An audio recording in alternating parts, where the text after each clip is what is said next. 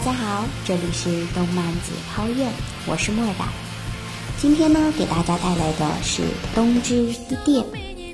人受环境的影响，可能在一些时间内想玩一些游戏。当然，对于现在长大的我们来说，可能会有点无聊。但是小时候啊，每次玩游戏的时候都是最开心的时候。不管是不是衣服脏了，还是摔倒了，甚至忘记了回家吃饭，都会很开心。可是有生命危险的游戏，你玩过吗？先听到这个名字啊，东之一店，不清楚是什么意思。其实，起先是一个旧物回收社团，收购旧家具、旧衣服、不要的电脑和录音机。这个还成为学院热议的话题。后来因为某件事的发生，东之一店的活动逐渐低调了下来。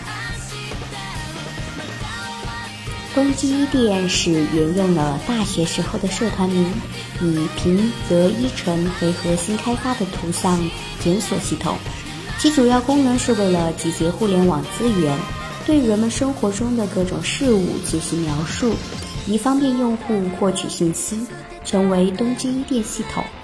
剧中用这个名字也是这样的意思吧。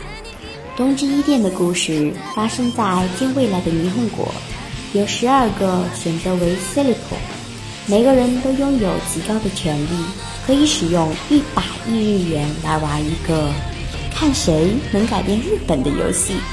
其中九号选手是我们的主角龙泽朗，而女主角森美孝来自于东京一电公司。这个公司开发了一个同名 Sleep 2.0应用，让人们可以一幅幅照片开展评论。然后两个人就偶然的相遇。相遇之后，龙泽朗和孝为了结束这个游戏，共同展开了一场历险。在这个游戏设定中，十二个人玩一个大游戏之中的各种巧合和预谋相碰撞，场面也是十分的宏大。导弹袭击呀、暗杀什么的，想想都觉得好有意思哦。还有，东京一店系统在现在看来很普通，可是，在当初这个创意还是十分的新颖。这个平台可以集合一大堆的 NET 族们，他们集合在一起能够改变什么？这也是非常值得一看的。曾经在这部看动漫评论的时候，有一位的评论是说，是讲的大概是风四里面的人物穿越到了宫壳的真实世界里，和一群从无头中穿越过来的反派。并不个别的十一人斗争的故事，慢慢的读一下，想一下，嗯，好像还真是这么回事儿。其实这个动漫虽然也是走的感情路线，不过却不是特别的直白。打个比方，就像是高中时候的我们谈恋爱，不，不是举例子，就是高中，女孩子还处于对爱情朦胧的时候。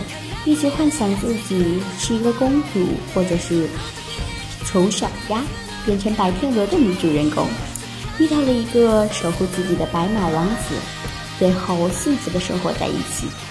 而在这部动漫中，也确实就是，男主一出场就让人觉得这就是王子啊，一定是一位人格魅力强大的王子。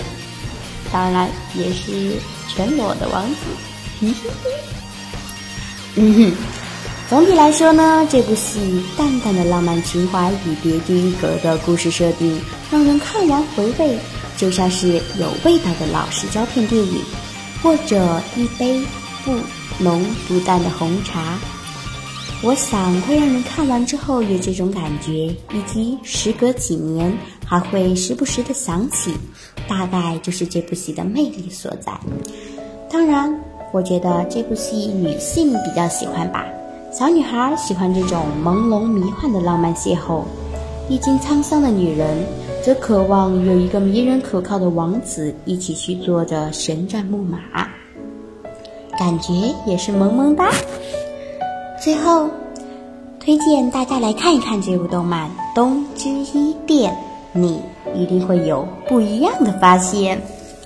好了，今天呢，墨染的推荐完毕了，我们下次再见，拜拜。